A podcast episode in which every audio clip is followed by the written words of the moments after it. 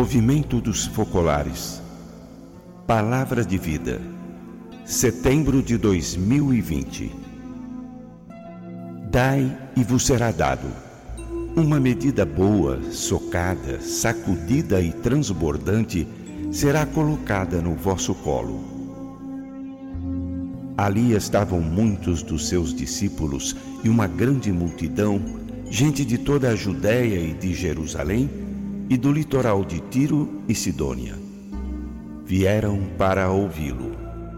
É assim que o evangelista Lucas introduz o longo discurso de Jesus, que se desenvolve por meio do anúncio das bem-aventuranças, das exigências do reino de Deus e das promessas do Pai aos seus filhos.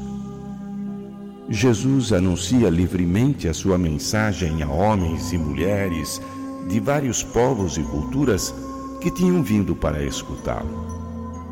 É uma mensagem universal, dirigida a todos e que todos podem acolher para realizarem-se como pessoas criadas por Deus Amor à sua imagem.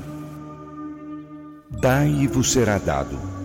Uma medida boa, socada, sacudida e transbordante será colocada no vosso colo. Jesus revela a novidade do Evangelho. O Pai ama cada filho seu pessoalmente, com amor transbordante, e lhe dou a capacidade de alargar o coração aos irmãos com generosidade cada vez maior. São palavras prementes e exigentes. Dar algo do que é nosso, bens materiais, mas também acolhida, misericórdia, perdão, dar com largueza, imitando Deus. A imagem da recompensa abundante que será colocada na dobra da veste nos dá a entender que a medida do amor de Deus por nós é sem medida e que as suas promessas se realizam para além das nossas expectativas. Ao mesmo tempo, a promessa da recompensa nos liberta da ânsia, da nossa contabilidade dos nossos prazos, da desilusão de não receber dos outros aquilo que achávamos merecer. Dai e vos será dado. Uma medida boa, socada, sacudida e transbordante será colocada no vosso colo. Com relação a esse convite de Jesus, Chiara Lubick escreveu: Nunca lhe aconteceu receber um presente de um amigo e sentir a necessidade de retribuir? Se isso acontece com você, imagine então com Deus, com Deus que é amor. Ele retribui sempre todo o bem que fazemos ao nosso próximo em nome dele. Deus não se comporta assim para enriquecer você ou para nos enriquecer. Ele age assim para que, quanto mais tivermos, mais possamos dar. Para que, como verdadeiros administradores dos bens de Deus, façamos circular tudo na comunidade ao nosso redor. Certamente Jesus pensava, acima de tudo, na recompensa que teremos no paraíso. Mas o que acontece na terra já é prelúdio e garantia disso. Dai e vos será dado.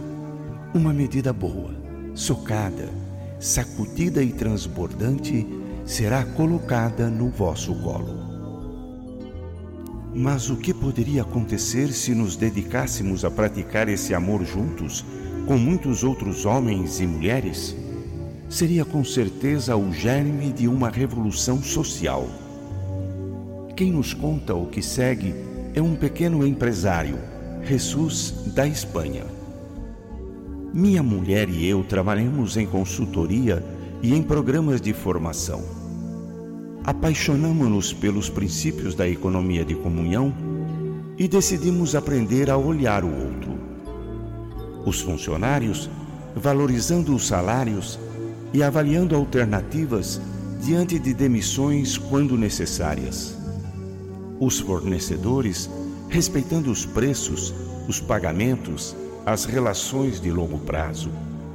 A concorrência, com cursos feitos em conjunto e oferecendo o nosso conhecimento e a nossa experiência.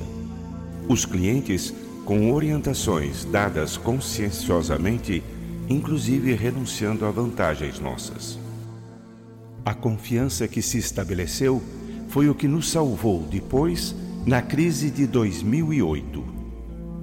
Em seguida, por meio da ONG Levanta-te e Anda, conhecemos um professor de espanhol na Costa do Marfim. Ele queria melhorar as condições de vida da sua aldeia com um setor de obstetrícia no hospital. Avaliamos o projeto e oferecemos a quantia necessária. Ele não conseguia acreditar. Tive de lhe explicar que eram os lucros da empresa. Hoje, esse setor, chamado Fraternidade, construído por muçulmanos e cristãos, é o símbolo da convivência. Nos últimos anos, os lucros da empresa se multiplicaram por dez.